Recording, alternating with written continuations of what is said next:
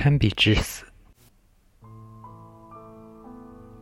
终于有一天，他中断了所有的约会，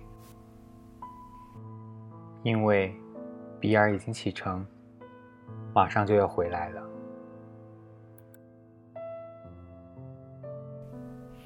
关于这一次，他会否决定娶她？相反，堪比中尉的感性而冲动，这让他使自己成为了别人非常讨厌的人。堪比告诉他，如果她嫁给了诺尔斯，他就趁他的飞机爬上六千英尺，关掉发动机，然后放手。他的言论把他吓坏了。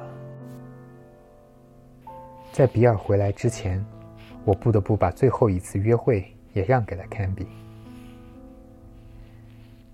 星期六晚上，艾莉和比尔来到了乡村俱乐部。他们在一起实在是太般配。我又一次感到嫉妒和悲伤。当他们在舞池里跳舞时，三人组的管弦乐队正在演奏的是《你走了之后》这首曲子。我能听出一种凄美而不完整的演奏情绪，仿佛每一小节乐曲都会伴随着时间无法挽留的一起消逝。这时，我知道我已经渐渐爱上了塔尔顿这座城市。我惊慌失措地瞥了一眼，想看看外面那温暖、吟唱着的黑暗中，是否会有什么面孔出现在我面前。那黑暗中浮现出了一对又一对穿着透明缠纱和橄榄绿军装的情侣。那是一个充满青春和战争的年代。过去和将来，再也没有如此多的爱。当我和艾莉跳舞时，他突然拉着我去外面的车上。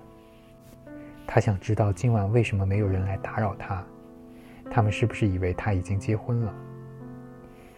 你会结婚吗？我问。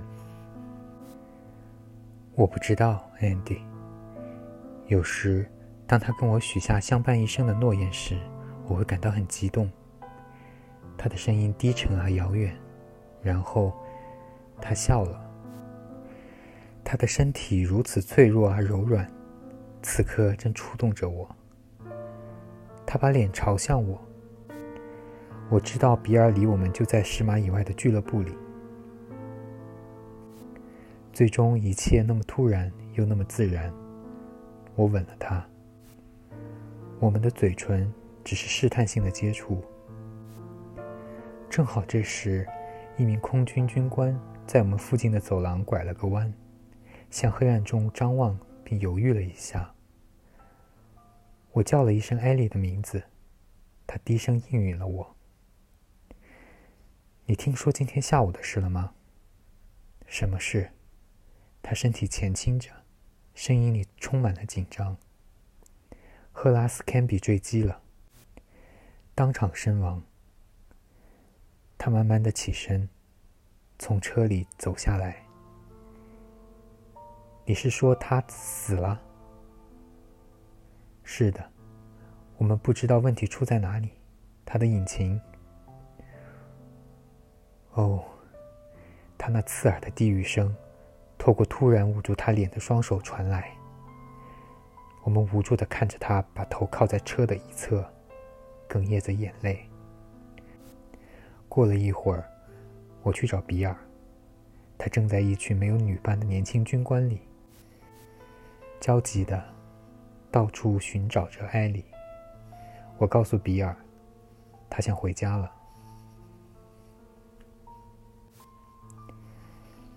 我坐在外面的台阶上。我不喜欢 Canby，但对我来说，他那可怕的、毫无意义的死亡，比法国成千上万的死亡更真实。几分钟后，艾莉和比尔从俱乐部走了出来。艾莉正在抽泣，但当他看到我的时候，他的眼睛不自然的转动了一下。他迅速的走了过来。Andy，他用一种急促而低沉的声音说：“我相信你绝对不会把我昨天告诉你的关于 Canby 的事告诉任何人。”我的意思是他说的话。当然不会。